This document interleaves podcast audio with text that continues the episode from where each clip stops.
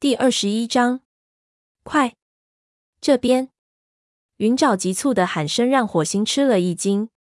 他看见一个白色的身影从门内出来，向草地上奔去。两角兽闻声转身，就在他分神之际，沙风和乌爪嗖的一下擦着火星的身体奔了出去。火星急忙撒腿追赶，在他们身后，两角兽气得大声叫喊。那只狗站在他身边，不住的吠叫。火星奔行如飞，钻过树篱，循着云沼、沙风和乌爪的踪迹紧追，终于在一簇前麻丛边追上他们，这才停住脚步。沙风紧紧靠着火星，身体不停的颤抖。火星扭过头，看见云沼正睁着大眼睛凝视着自己。看到自己的徒弟没事，火星松了口气。随即又为云沼在族群中的地位担心起来，一时间不知道该说什么好。云沼垂头说：“谢谢你们来。”火星脱口而出：“你想回族群吗？”既然云沼安全了，火星一心想的就是他还想不想回雷族。云沼扬起脸，神色黯然地说：“当然想了。我知道自己不该和两角兽们混在一起，我已经得到了教训。我保证再也不敢了。”沙风问：“我们凭什么相信你呢？”他语气温和，没有丝毫责难的意味。火星感到有些惊讶。乌爪一言不发的坐在那里，尾巴卷过来盖住前爪，显出一副若无其事的样子。云爪迷惘地说：“你们来找我了，必定是想让我回去呀。我希望能信任你。”火星想让云爪理解自己的一番苦心。我希望你能理解武士守则。并且能严格遵守它。云爪坚定地说：“你能够信任我。”火星严肃地说：“就算你能说服我，你认为族里其他的猫会相信你吗？他们都知道你和两角兽走了，你凭什么认为他们会信任一只抛弃族群、选择宠物猫生活的猫呢？”云爪反抗说：“可我没有选择宠物猫生活，我属于族群。”我是被两角兽强行带走的。沙风小声说：“别对他太苛刻了。”火星没有料到沙风竟会对云爪抱有这般同情的态度。也许是云爪认真坚定的眼神说服了他。他希望组里其他的猫也能像沙风一样。火星再也发不出火来。他上前在云爪的脑袋上舔了一下，警告说：“以后一定要听我的话。”云爪连声答应。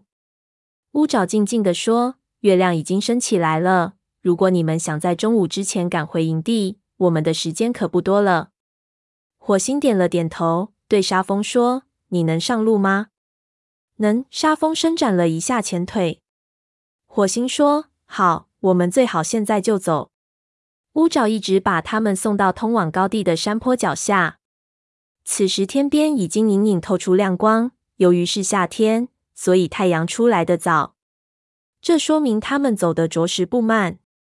火星和乌爪对触了一下鼻子，说：“谢谢你，乌爪，谢谢你来找我。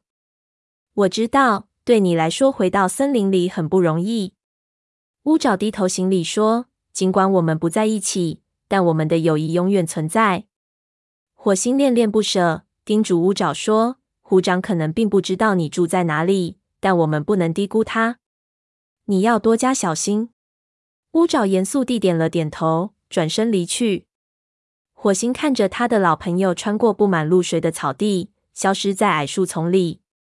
他说：“如果我们抓紧时间，就能在风族的早班巡逻队出来前赶到四棵树。”他迈步向坡上走去，云爪和沙风走在他左右。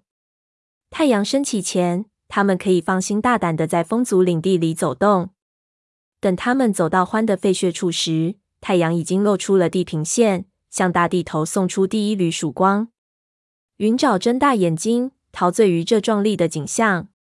火星见了，心里升起希望，觉得他的小徒弟能够遵守诺言，生活在丛林里。云爪喃喃说：“我能嗅到家的味道。”沙风将信将疑地说：“真的？我只能嗅到獾的臭味，而我则嗅到了雷族入侵者们的气味。”火星等吓得急忙转身，只见风族的副族长坏脚从灌木丛里闪身出来，跳到獾穴顶端。他又瘦又小，走起路来一瘸一拐，倒也名副其实。火星知道风族的猫个头虽然不起眼，但行动时都灵活敏捷，这是其他族群的猫所不能比的。一阵沙沙声过后，泥掌从灌木丛里走出来，绕到火星他们身后，断了他们的后路。泥掌喊道：“王爪！”那名曾经跟随你长的虎斑猫学徒也走了出来。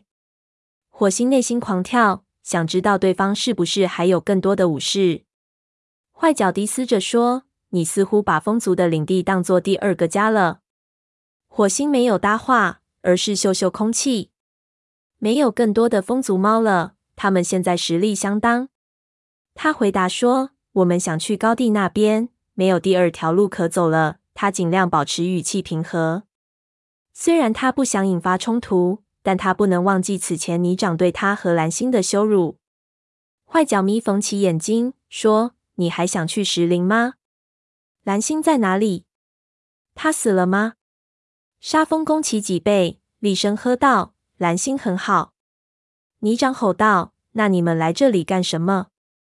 云爪面对武士们毫不畏惧，细声细气地说：“我们只不过路过这里罢了。”火星听了，肌肉紧绷起来。坏脚吼道：“看来不只是火星需要学学什么叫尊重了。”火星眼角余光看见坏脚晃了一下尾巴，这是进攻的信号。火星知道双方激战已不可避免。坏脚从欢穴上纵身跳到火星的背上，火星急忙倒地打滚，把坏脚摔了下去。坏脚站起身，转身对着火星低嘶说：“动作不错，不过慢了些。这是丛林猫的通病。”说着又扑了过来。火星侧身避开，感觉到坏脚的爪子从耳边擦过。他生气地说：“对付你足够快了。”说完，他后腿一曲一弹，朝坏脚扑了过去。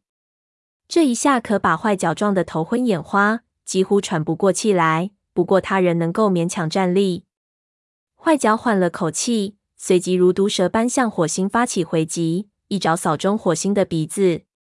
火星疼得直吸冷气，他立刻挥动前爪反击，一下子插进坏脚的皮毛里。这下他牢牢抓住了坏脚的肩膀，随即跳到对方的背上，把坏脚的头使劲往地上按。就在他压住坏脚的时候，那名风族学徒王爪早已逃之夭夭。沙风和云爪合力将逆掌逼入灌木丛里。沙风用前爪抓，云爪则用后脚踹。泥掌发出一声惨叫，转身逃走了。火星伏在坏脚耳边低嘶着说：“想让我尊重你？”只怕你还不够格。说完，他狠狠地在坏脚的肩头上咬了一口，方才放开对方。坏脚怒吼着逃进灌木丛里。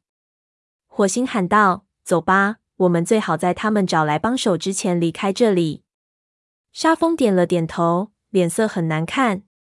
云爪则兴高采烈地跳来跳去，吹嘘说：“你看见他们逃走了吗？看来我接受的训练还没有完全生疏呀。”火星喝道：“嘘，我们快离开这里！”云爪吓得不敢再说，但目光中仍然神采飞扬。三只猫肩并肩冲下山坡，进入四棵树，离开了风族的领地。沙风边跑边小声说：“你看见云爪打斗了吗？我只看了个末尾，那时他在帮你赶跑泥掌。